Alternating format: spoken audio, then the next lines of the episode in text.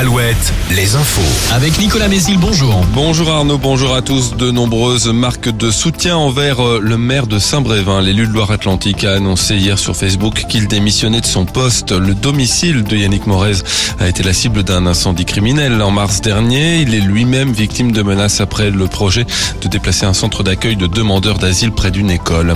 La France reste le pays le plus attractif d'Europe pour les investissements étrangers selon le baromètre d'un cabinet de conseil. Dans ce contexte, Emmanuel Macron s'exprime dans l'hebdomadaire Challenge. Il indique vouloir euh, mettre en place des procédures simplifiées pour faciliter les implantations industrielles. Le chef de l'État doit tenir un discours sur la réindustrialisation ce jeudi. Bruno Le Maire, lui, reçoit aujourd'hui les principales enseignes de la grande distribution. Le ministre de l'économie veut leur demander de prolonger son trimestre anti-inflation au-delà du 15 juin, en l'étendant jusqu'à la rentrée de septembre et en y intégrant les fournitures scolaires.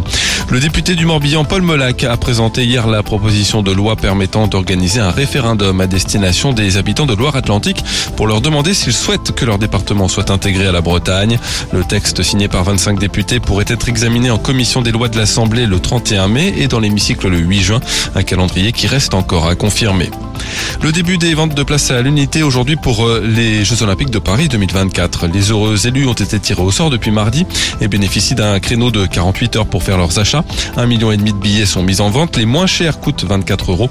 Des tarifs qui grimpent jusqu'à 2700 euros pour assister à la cérémonie d'ouverture assis au pied de la Tour Eiffel.